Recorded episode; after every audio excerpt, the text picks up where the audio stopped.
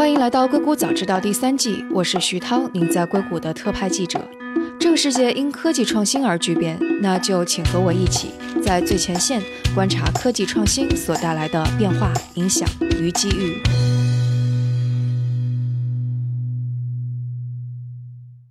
嗨，大家好，我是徐涛，硅谷早知道的主播。哎，大家好，我是丽丽，是创业内幕的主理人。那今天我们可能是一次硅谷早知道跟创业内幕的联合节目。对，这个是我们两档啊，这个横跨中美的创业节目首次在一起做一次这个联合发布哈。然后我们希望在里面能够探讨一些跟硅谷和美国都相关的一些创业话题，也算是响应了一下我们的听众的要求。对对对，我们知道创业内幕有一个粉丝群哈，然后有一次呢，听友在里面讨论说还有什么播客可以推荐，然后就有好多听友跟我说说我们想呃听一听那个徐涛的那档节目，说据说很不错。哎，我说我刚好认识徐涛，说这次他正好那个从硅谷出差回来到北京啊。所以，我们两个人有机会就坐下来跟大家呃一起来分享一期呃我们对于这个市场的观察和洞见。嗯，对，其实我跟丽丽上一次见面也是不久前春天的时候，在硅谷，当时丽丽在硅谷也考察了一圈，也采访了一些硅谷当地的创业企业。所以，其实我觉得这里边的观察应该还是挺有趣的。呃，要不我们先来说一下丽丽，你这一次在硅谷，我们先从 VC 开始说起吧。你会觉得中国和美国的 VC 会有发生一些变化吗？因为我们知道现在其实经济也出处于一个比较微妙的时期。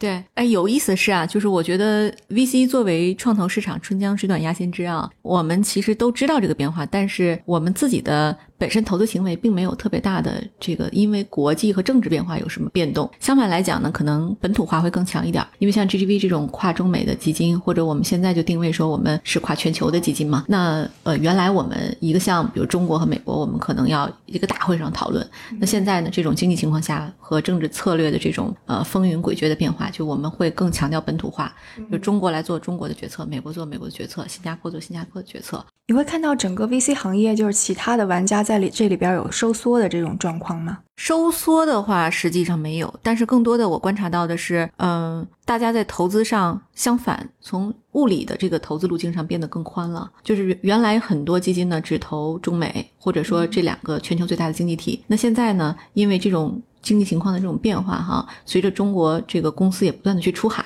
所以我们现在在物理上已经拓展到了像新加坡，呃，以新加坡为中心的东南亚市场，马来啊、印尼啊、泰国，然后越南，其实都有很多这个创业的机会。就我们说的出海是吗？对，啊，跟前几年比会有放缓吗？呃，节奏没有放缓，但是投资标的会有一些变化。就过去这几年嘛，就是我们的整个商业模式在中国来讲，都是一个有一点点跑偏吧。在我看起来，就是公司呢，其实进入了一个我创造一个 idea，然后有了这个 idea 之后，我就疯狂的去拿钱，拿了钱之后再讲故事啊，然后再迅速的做增长、做数据啊，甚至就是有一些创业公司还已经都有了自己的这个投资基金了。到一定规模之后，我们再合纵连横，它是一个玩法。就是这个东西对很多过去的创业者来讲，其实是呃我们讲叫疯狂增长或者叫野蛮增长的年代。但是在现在的经济情况下，其实我们明显看到，可能我们都意识到，就是过去四十年中国的这种高速经济增长，必然是已经要放缓了。你说已经到了完全是开始要放缓的，要放缓的阶段了。就我反正我个人的感受是这样哈，就是经济原来那种一路高歌的状态，现在肯定是变成了在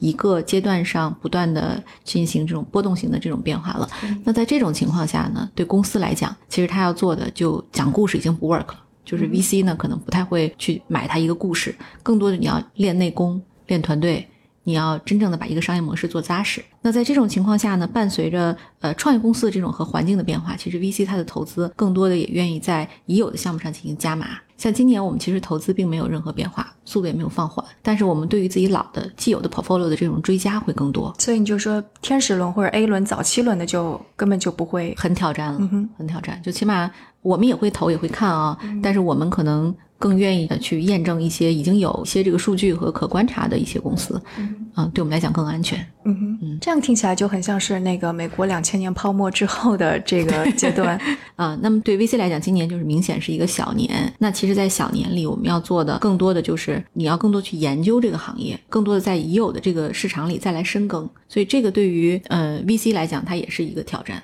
嗯，哎，美国的 VC 现在你看到的情况呢，是跟中国这边情况一样吗？还是其实他们的步调还是比较稳健的？美国 VC 情况恐怕我得问问你，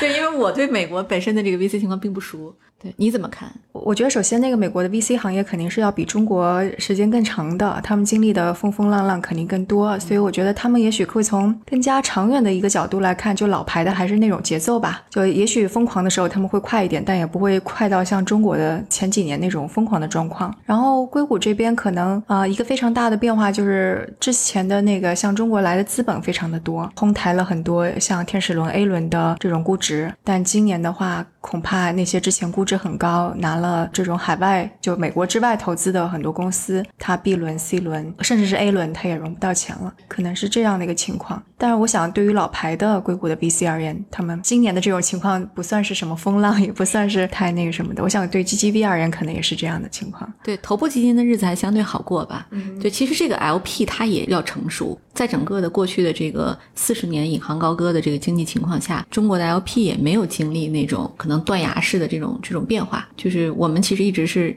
在享受最好的时光会。说现在是断崖式的吗？我们现在还没有，就我觉得没有到那个危险的时刻，但起码说现在但就是两千年的时候，美国那是断崖式那。肯定是、对我们没有经历过那个阶段，所以对于 LP 呢，它美国的 LP 是非常成熟了，就是他知道、呃在这个情况下我要做什么。然后呢，对中国的 LP 来讲，就是他和我们投资人都要经历一个过程。前两天跟一个这个我们的 LP 去聊哈，就他就跟我说，他说从过去我们对 GP 的考核，就是一个人民币基金的话，它其实还 OK 的一个 IRR 应该是在百分之二十五到百分之三十，否则不会列入我们的这个视角。我说这个数据还是挺高的啊，其实在美国也没有几家基金真的能达到，但是从你是说投资回报率？对，投资回报率要达到这个标准。然后紧接着这个 LP 又跟我说，他说其实从过去我们最怕的是什么？就是我们不怕 GP 投错，但是我们更怕的是 GP 错过。啊，因为过去咱们的赛道真的就是以半年为一个周期来发生变化，比如说半年、一年，我们突然就咵又来一个赛道，又来一个赛道。呃，投错一个项目不要紧，但是你错过了这个赛道，你就等于错过了这个时代，你的代价就是你可能从 top 变成一线，一线变二线，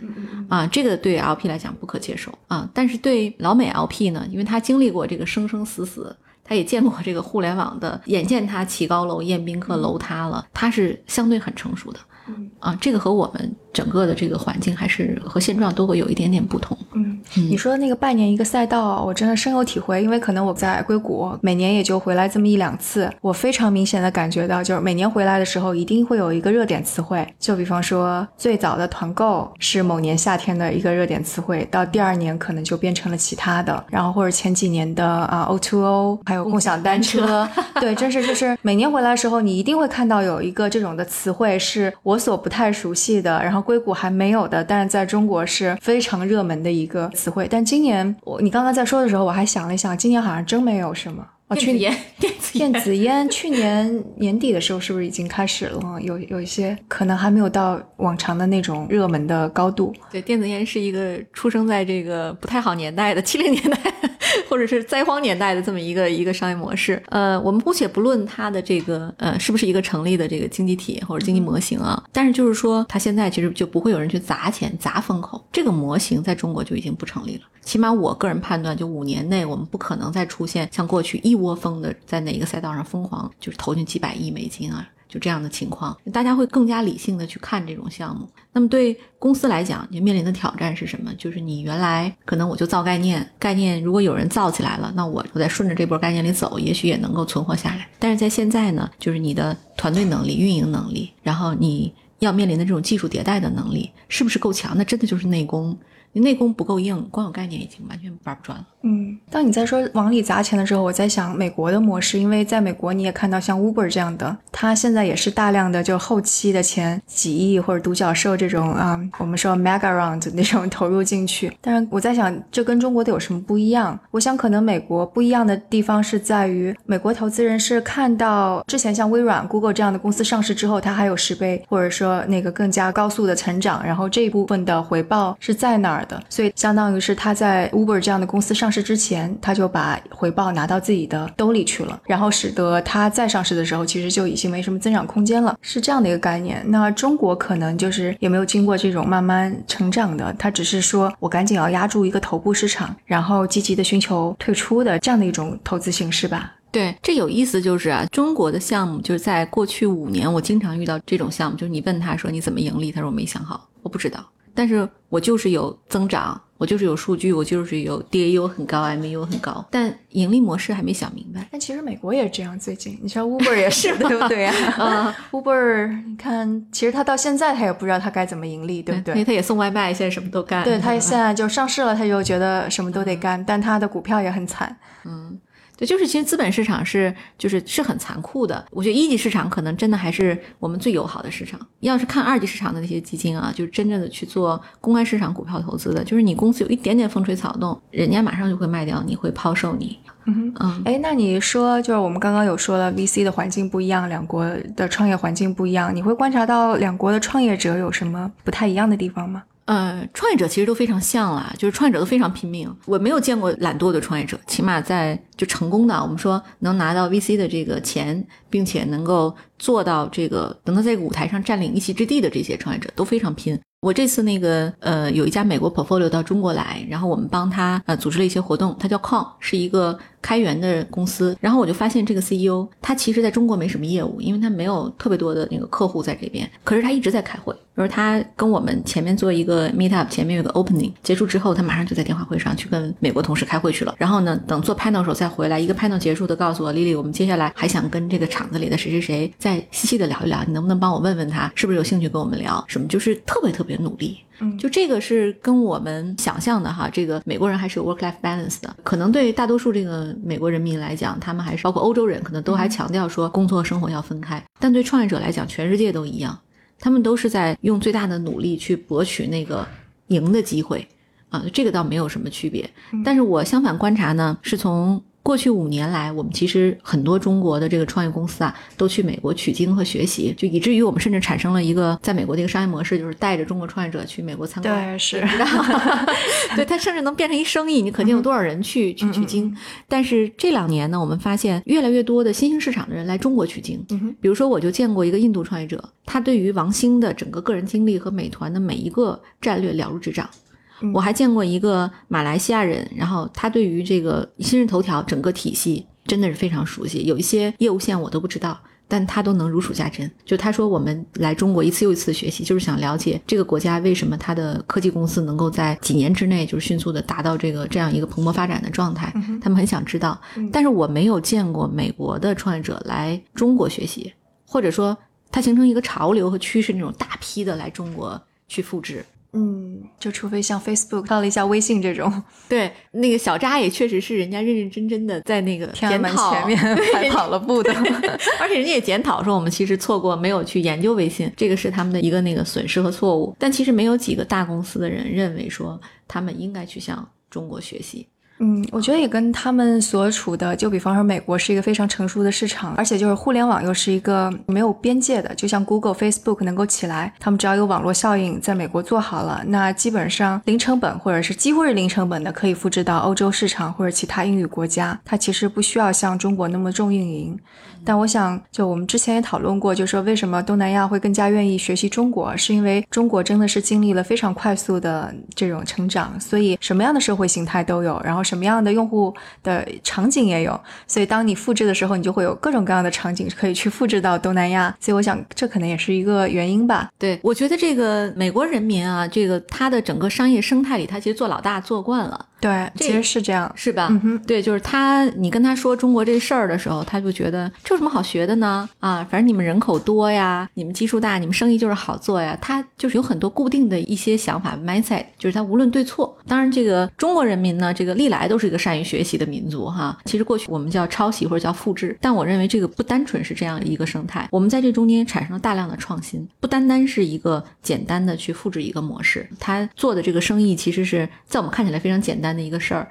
但是今日头条在不断的自我革新和变形，它没有说我占据了这个生态位之后我就锁定不动了，我变成了一个更大的自己，它没有这样，它不断的在衍生新的物种。在每一个战略节点上，它都有新的变化，所以这个是一个公司，就中国公司特殊的，就是今日头条。比如说今日头条，它原来是做阅读，对呀，但它现在其实还有抖音，嗯对吧？就是这种短视频，火山，火山，对。然后呢，它同时还有无数的这个产品线，比如它还有一个叫 Luck 的那个做软件的那个产品线，企业协同的，其实是钉钉的一个很大的竞品。同时，它在海外其实还有各种各样的这个这个，对对，各种各样的布局。其实这个公司就是非常勇于在每一个时间点做出。出正确的战略选择，并且投入大量资源去做这样的尝试。我觉得这一点也是挺有意思的，因为如果去看几年前，你就会发现美国的这些大公司各占一块儿。嗯，就 Google 一定是做搜索跟搜索相关的，Facebook 是社交网络，Amazon 是电商，苹果是手机硬件。然后之前你会看到他们比较泾渭分明，但是中国的公司基本上就是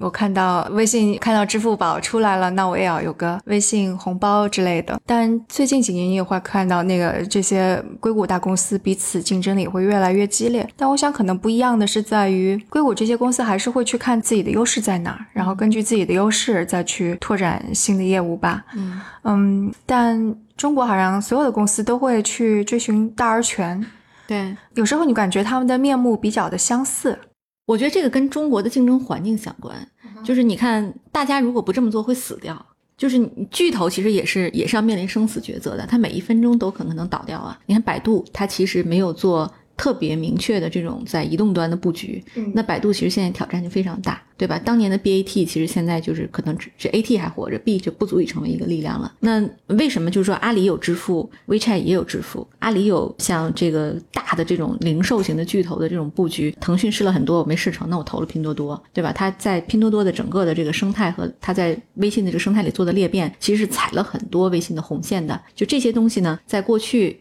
可能就是你换一个公司，可能不被允许。但是腾讯为了支持这个拼多多，的确开了很多绿灯。这都是为了说我必须要占据这个生态位，因为这个中国的整个的外部流量太贵了。那致命的代价，就如果我自己没有私域流量的话，基本上我的所有东西都要拿钱去买，去买流量，那就特别难。你看那个今年的春晚，百度其实这个做了大量的广告投放，他做了就是希望能够推他那个百度的那个钱包，你用那个红包啊什么，就各种各样的形式，可是依然发现很难。就是你现在发现了这个机会，然后呢，你如果没有自己的这个流量入口去获取和这个把它转化成那个机会的话，那这个机会就不存在。所以你会这么觉得吗？你会觉得就是中国这种的激烈竞争下，把所有的生意都变成了流量生意，而不是自己的业务变得有更高的门槛？就我们去回想亚马逊，就其实 Google 也有自己的电商，对不对？但是没有竞争得过亚马逊，是因为亚马逊自己的护城河足够高。嗯，会是这个原因吗？就是他们彼此的主营业务可能没有建立起足够高的忠诚度或者什么，所以流量的争夺才会成为了最关键的竞争。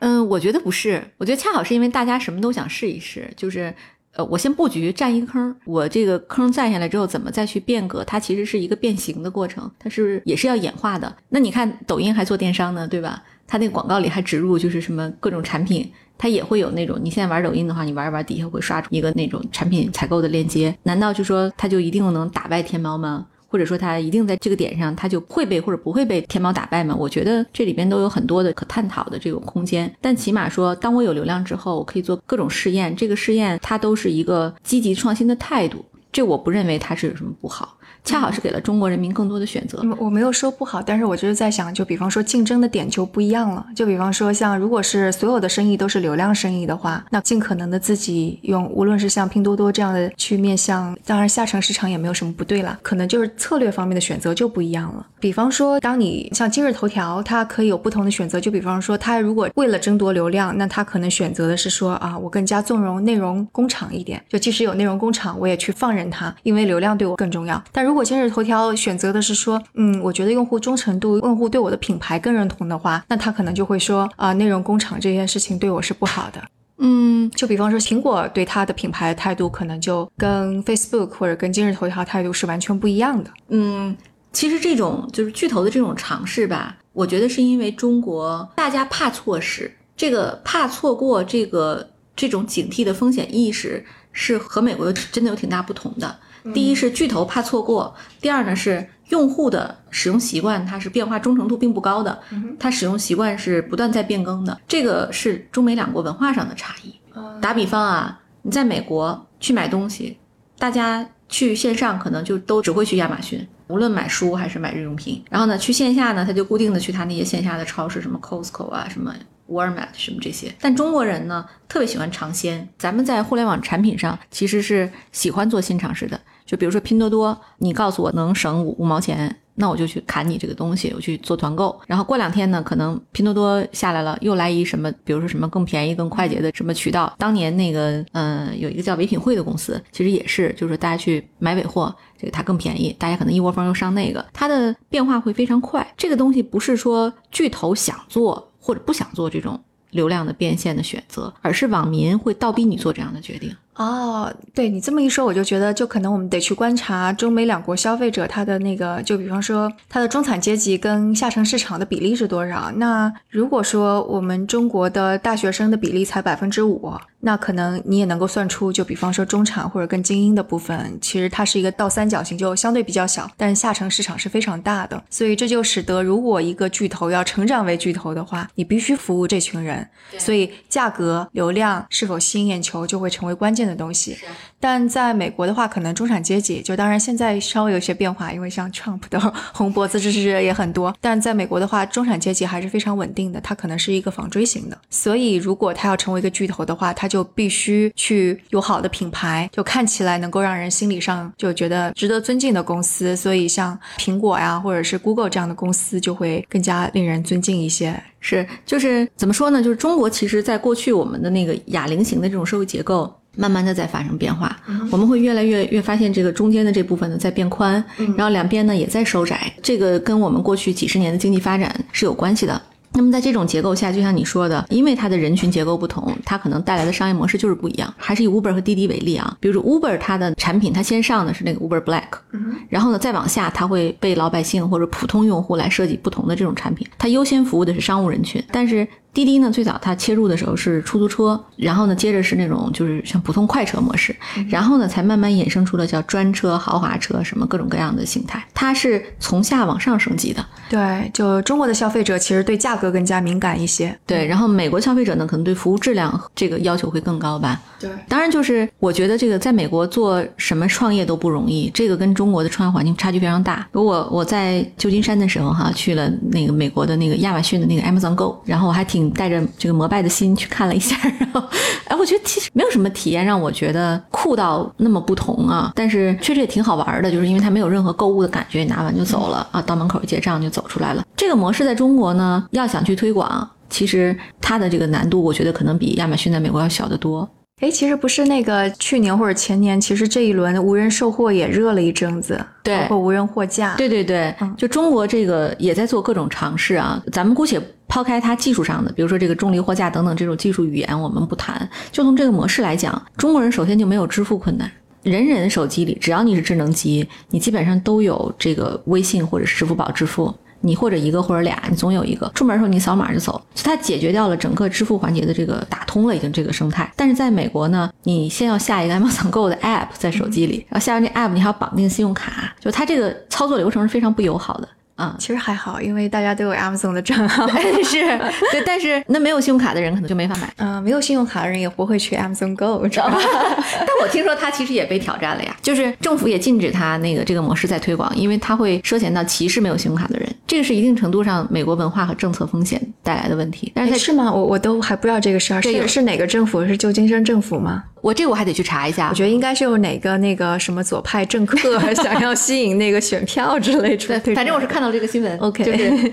但是在中国呢，基本上我们首先这一类的绝对政治正确的东西，在中国其实是相对较少的。就我们在商业环境里啊，大多数时候我们还是，如果你有这些工具，那我就拿来用。然后这些工具呢，方便了我们的购物，其实我给他缴一点过桥费就好了。对我，我真的觉得中国的支付实在是比美国先进了太多了。是对，支付其实就是一个基础设施的建设。是。是对，在美国主要是大银行啊，还有银行卡这个习惯已经根深蒂固了。是，但其实这个美国的巨头也意识到了这种差距。你看 Facebook 最近出的那个虚拟货币哈，Libra，对 Libra 的它的这个白皮书里其实已经有暗含了它的野心，就它是希望能够成为一种代币的形式。对，其实我们当时看的时候，就很多人也都提到了说，哎，这不就是就像 QQ 币一样吗？或者是其实就是想要实现像微信这样子的支付而已。是，它跟其他的虚拟货币一个最大的不同就是它其实是一个稳定货币，对吧？它和法币直接相关。所以呢，这其实就意味着真的就是跟 Q 币一样，这个例子特别好。而且以这些经济并不发达的小国，其实先做切入，然后到大国呢，就像中国或者是像一些日本这样的经济体，我们再去做合作，其实这个非常容易有可能打开这个局面。嗯啊，我觉得这个 Facebook 做了一件有可能改变美国现在创业生态的一件事儿。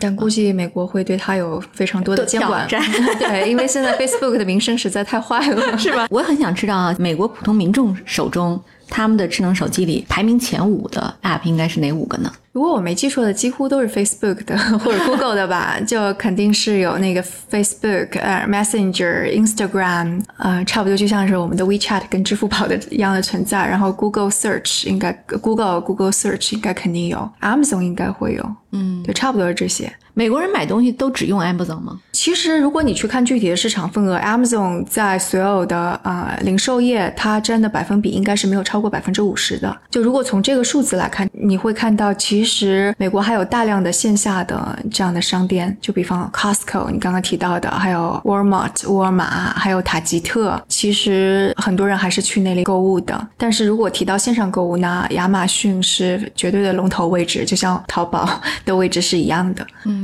徐涛，我这次去美国的时候，我还有一个深刻的感受啊，就是美国的成功的创业者，华人创业者是越来越多了。嗯哼，对我为什么用了这个这么两个定语啊？就首先所谓的成功，就是说他真的进入了主流商业的世界。第二呢，是这些华人是其实在过去我们其实是这个在美国是一个少数民族，很少能够被提到主流商业市场里来。但我这次去，我有幸见到了 Lime 的两位创始人 Brad 和 Toby。然后呢，之前我们节目也访谈过 Zoom。的 Eric，呃，这些人其实他们汉语能力都非常强，或者是一代或者是二代移民。你觉得这个现象它背后隐藏的这种真正的原因是什么造成的呢？我觉得没有数据支持说现在这样成功的越来越多，因为你会看到像雅虎的杨致远也是华人，台湾过去的，然后 NVIDIA 的创始人 Jason 黄也是华人过去的。所以如果说是不是现在在增多，可能我们需要有数据的支持。在没有数据支持的情况下，可能硅谷华人圈探讨更多的是为什么华人好像没有像印度人那么成功。嗯，就大家会说，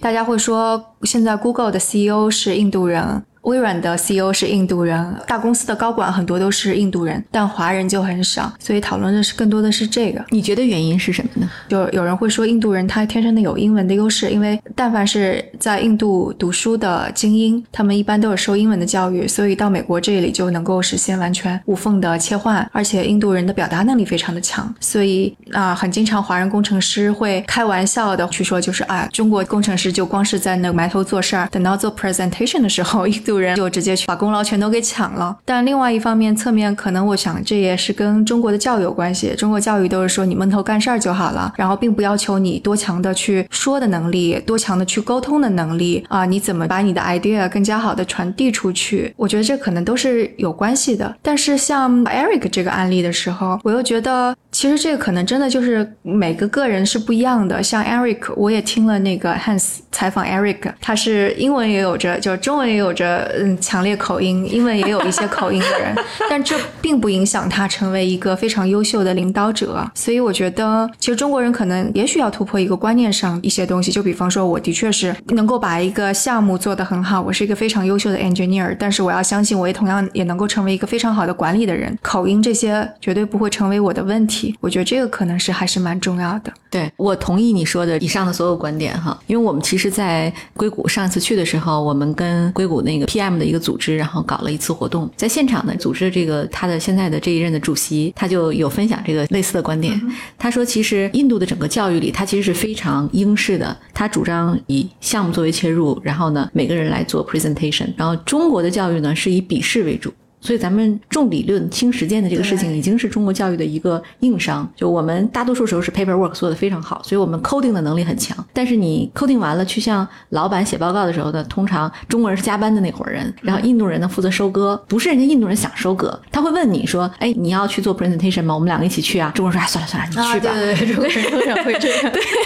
说你看这个发邮件的这个印度人呢，他会 CC 给这个人，然后同时他会非常礼貌的说：“这个项目其实是我们一起做的。”但是大家不会记记住他。大家会只会记住发邮件的那个人，他不会记住 CC 列表里可能有三十个人、二十个人，所以这个是咱们在教育上的确是需要改进的地方。这个也是我们探讨了几十年，但可能任重而道远的对于中国的所有教育者的一个挑战。对，所以我会觉得现在一个非常大的转机是，你会看到越来越多华人的小孩在美国受教育，他们非常的自信，知道自己要什么，他们的英语语言能力也很好，他们表达能力也非常好。所以我就觉得这一批人当中，应该就比方说你说 Line Bike 的两位创始人也是这样的背景，所以我觉得当这批人出来创业，他的成功的可能性可能就要比之前的创一代会要成功可能性更高一些。对对对，就其实我们现在在硅谷和那个旧金山活跃的华人，基本上也都是父母在国内实现了资本积累，然后孩子到国外去，他们名校学习，然后呢在当地有自己的社交圈，也很懂中美两国的文化，这样的人才是非常稀缺。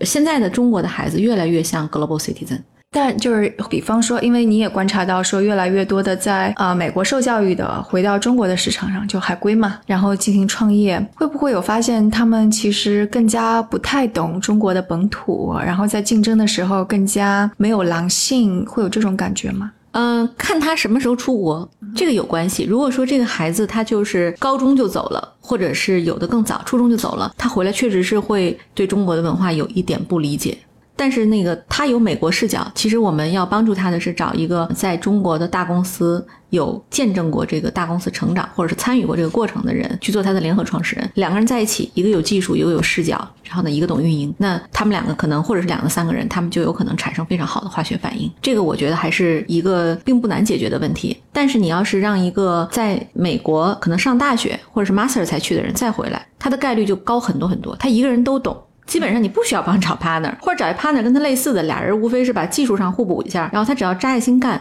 他基本成功概率很高。所以就是 Eric 这样的，就是 Zoom 的 Eric 这样的人回国来，也肯定是能够干成的。对，比如说你看我们投的项目里谁是这种背景啊？像王毅、刘丽说的王毅，说的王毅，对，整个刘丽说三个这个 founder 里边全部都是这样的背景，他们都是大学才走，然后毛文超、瞿芳。小红书小红书也是这样的背景，就是他并没有那么不接地气，尽管他们没有什么国内工作经验，但是并不妨碍他能快速学习。嗯，如果说中国的，因为刚刚我们有说了，中国其实创新能力挺强的，就不管是知乎啊，还是各种微创新、模式创新。那如果有什么会让中国的创新减缓，或者是在中美的竞争当中稍微慢一点，你觉得会是什么呢？有一些特别重 hardcore 技术的，可能会受一些影响吧。就是它这个技术的来源，如果是美国的，比如说像视觉识别呀、什么这种方向的，或者是一些什么高精尖的机器人，那这有可能会有一些放慢，但是。并不一定会说就是产生那种质的变化。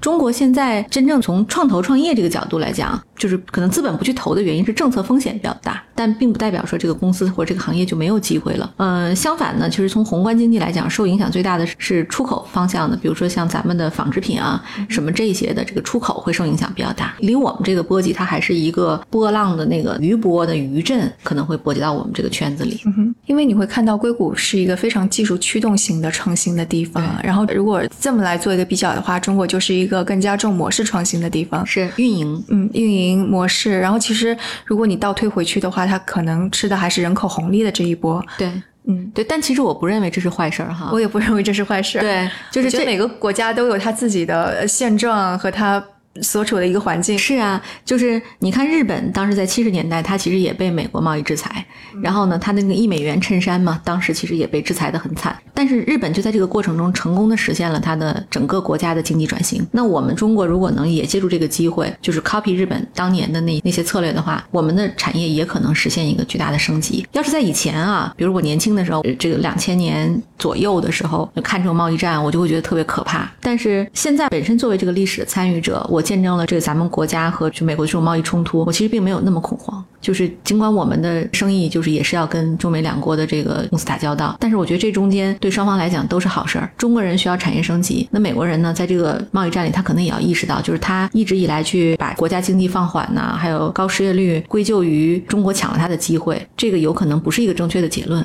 嗯，哎，那个我记得你之前还有说到，说你观察到中国的 VC 会比硅谷的 VC 更加的勤奋。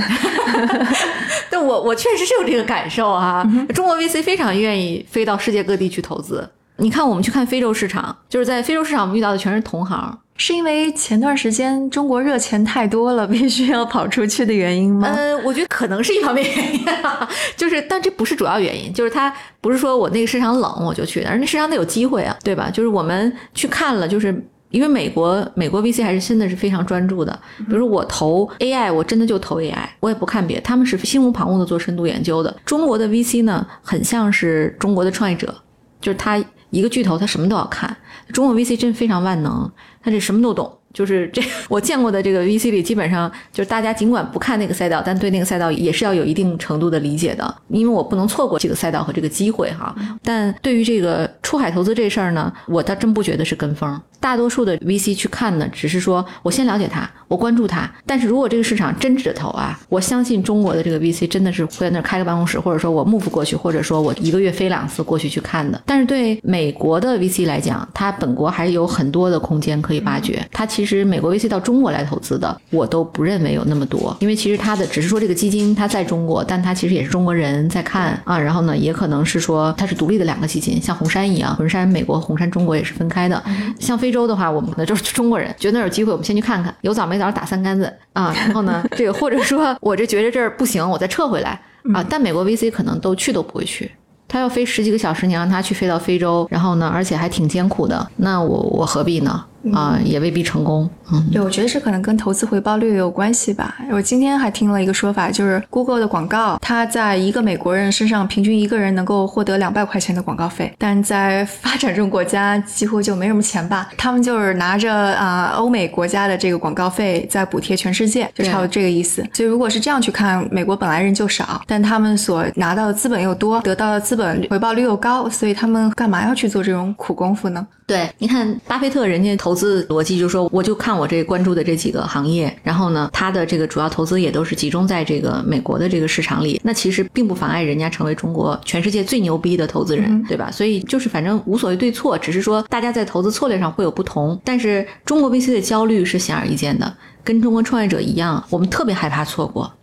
对中国主要发展太快了，这个三十年真的是变化太快了，真的很多人搭上了车就暴富了，是啊，没搭上车就赤贫了，是啊。那天看了一个特别有趣的数据啊，就说中国从二零一四年以来，它的房价的增长率平均年化收益是百分之七点二一。也就是说，你其实你什么也不投资，你买个房放在那儿，都它都比 一般 VC 要赚得多。对，所以说 VC 其实有时候是把这个自己的投资回报率是跟那个投资房产做比较的，包括那个实业家其实也是这样，对不对？对对对，因为你看，就是有很多 VC，它的 LP，呃，人民币 VC，我指的是它的，甚至它的 LP 就是这个人民币的这些老钱，就他很可能是做房地产的，或者是做什么的。然后那你要看房地产，那更往前倒的话，房地产很多大佬他的这个家族都是做鸦片。的，所以要是 这么看，就中国的这个往清朝去倒的话，做鸦片那波人现在其实成就了中国的这些创投行业啊。对啊，是是吗？我我不知道这个。那你那个太古啊什么的，这他都是这个做鸦片出身的嘛。我觉得反正钱它整个的规律是在这里，呃，整个从投资的本质，它就让钱变得更有效率，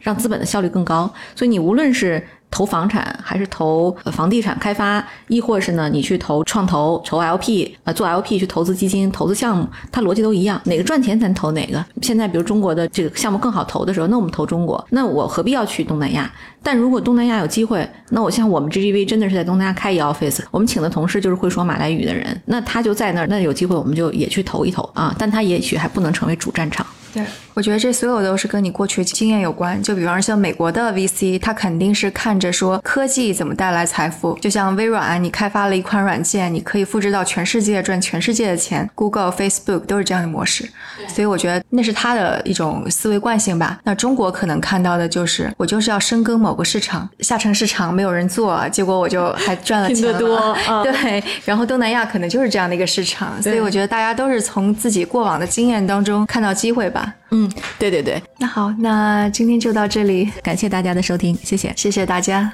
大家如果有什么想法或者评论，请给我们留言，或者在读者群中进行讨论。加入读者群的方法是添加克星电台的微信号，由克星电台小助手拉您入群。微信号是克星电台的拼音全拼 A E X I N D I A N T A I。如果觉得节目对您有启发，也请转发给您一两位朋友们，让他们也听到这档节目，或者在您所使用。的音频平台上给我们点赞打星，这样都能够帮助更多的用户收听到我们。那我们下次节目再见。